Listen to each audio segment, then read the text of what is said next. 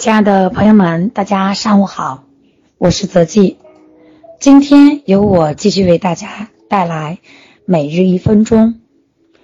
西医治的是人得的病，中医调的是得病的人。很多人不明白中西医的区别，今天的一分钟彻底改变了我对中西医的认识，搞明白了哪个才是标本兼治的方向。当你明白了这个道理，就能打开生活的另一条通道。今天的一分钟十分重要，大家要竖起耳朵感受。西医治的是人得的病，中医调的是得病的人。如果你今天不理解这句话的意思，那你就不明白分科和不分科到底哪个能把病给治好。就相当于今天你的房子因为潮不透风，导致了壁纸发霉、铁生锈、木头发霉、地毯发霉、被子反潮。如果按照分科，壁纸是一个专家，木头是一个专家。铁是一个专家，被子是一个专家，这些所有的专家都是来解决具体的问题，这就是治人得的病，也就是解决房子的问题。但是你会发现，所有的人治完了以后，会告诉你一句话：发霉很难处理，会反复。倒过来想，今天如果我们把房子整体的问题，湿气、潮气、通风问题解决掉，你会发现，所有的问题不就迎刃而解了吗？这就是为什么中医不分科调的是得病的人，因为人是一个整体，人离不开环境、家庭环境、心理环境、社会环境、饮食环境，所以真正会调病的人是从整体去调。而不是局部去治病。当我第一次读完这条一分钟的时候，特别有感触啊！特别是这个标题：西医治的是人得的病，中医调的是得病的人。大家想一下，这是不是不同维度上面的一个呃看待疾病的一个方式？那么西医呢，他只看到了人身上的这个病，也就是结果；而中医调的是呢。得病的人，因为人他是一个整体，就像血液一样，你可能是得的肝病，你肝这块出了问题，但是你肝部的血液会流向全身，全身我们身体的五脏六腑，包括我们的这些呃关节呀、肢节呀，它都是靠血液来濡养。它既然肝上有问题，血液会从这走，那它会不会流到心脏？会不会流到我们的肾部或者其他的脏器呢？既然这些血液出了问题，那么流到哪个肝脏，流到哪个脏器，哪个脏器也会出现相对应的问题，只是时间的早晚而已。所以说，西医治的是人得的病，而中医调的是得病的人。那么，调得病的人，才是解决从根本问题上解决问题的一个啊非常恰当的一个方向。大家从今天一分钟的例子上。啊，就能明显的感觉到。我给大家再分析一下，如果你家的房子因为潮呀、不通风呀，大家想想，特别到梅雨天气啊，因为现在马上也就是进入梅雨天气了，对吧？啊，我在湖南待过，啊，我觉得那个地方因为待了一个星期嘛，到这个时候是好像是回南天吧，特别的潮湿，被子是湿的，他们那个艾灸馆那个桌子一个星期都可以发霉到很厚。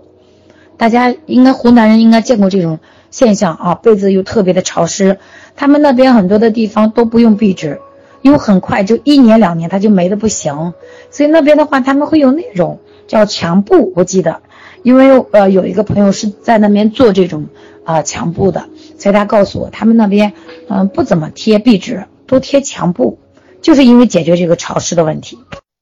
大家想一下，他们过去啊，经常用壁纸，两三年换一次，两三年换一次，根本没有办法。所以说最后又改成了墙布。他说墙布也只能说拖延时间而已，最后依然会发霉，还是要换。那这个发霉的原因是什么？是因为环境潮湿啊，这个房子潮湿，他们整个的这样一个啊，这个这个地理环境啊，就造就了这样的一个潮湿的环境，所以说它的壁纸啊、墙布呀才会发霉，对吧？因为他们那边像放那个艾灸的一些东西啊，都一定要防潮的，不然的话它也会发霉。所以我们一直换壁纸，一直换墙布，一直去换被子，行不行啊？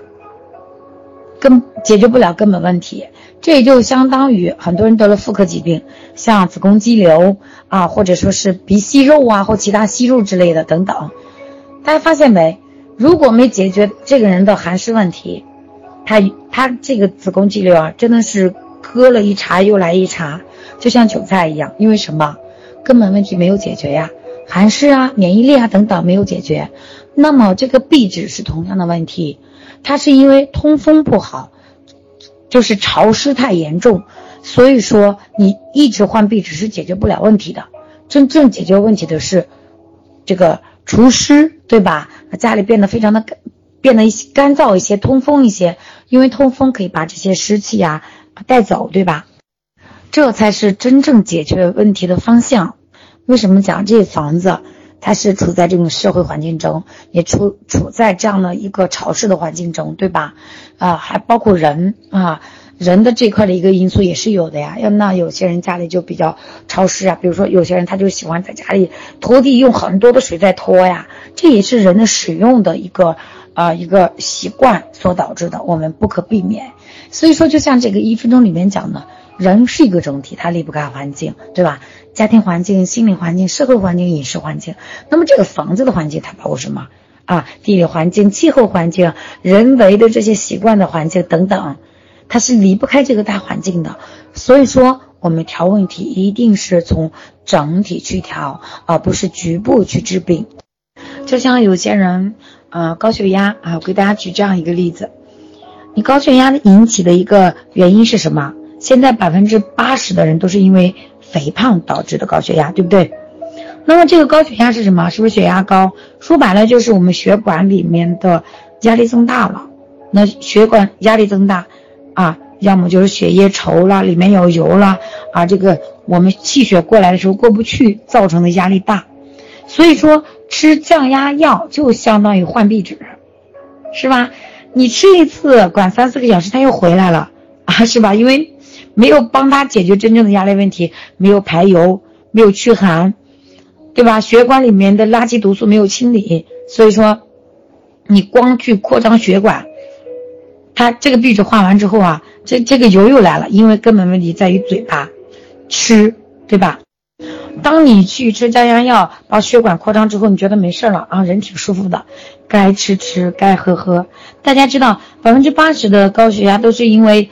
说白了也是富贵病，就是吃来的问题，身体的垃圾啊、毒素太多了啊，所以说根本问题在这里，真的不在于 那降压药，对不对？降压药就是壁纸，大家反应过来了吗？一定要去对应一下啊，比如说你是肌瘤啊，比如说你是这个胆结石，又比如说你是胆囊炎或者鼻炎等等，大家想一想，引起你这个疾病的根本问题在哪里？那么你现在采用的方式是治还是调？是用药还是从你生活中最基本的生活习惯开始改变？这两者就是治与调的区别。不知道今天这个一分钟把大家讲明白了没有？如果你不明白，就在群里面啊，文字啊、语音你都可以啊进行提问。